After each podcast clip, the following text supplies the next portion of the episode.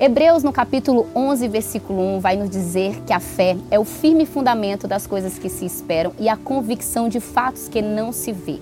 Como nós podemos ter convicção de algo que não está diante dos nossos olhos? A única maneira é se a nossa fé estiver firmada e pautada na palavra de Deus. Porque a Bíblia vai nos dizer que a fé vem pelo ouvir e ouvir a sua palavra. Quando a nossa fé está firmada sobre essa palavra, os nossos olhos se voltam para o autor e consumador da nossa fé, que é Cristo Jesus. Dessa forma, nós somos habilitadas a prosseguir, porque os nossos olhos estão fixados nele, nas suas promessas e em sua palavra.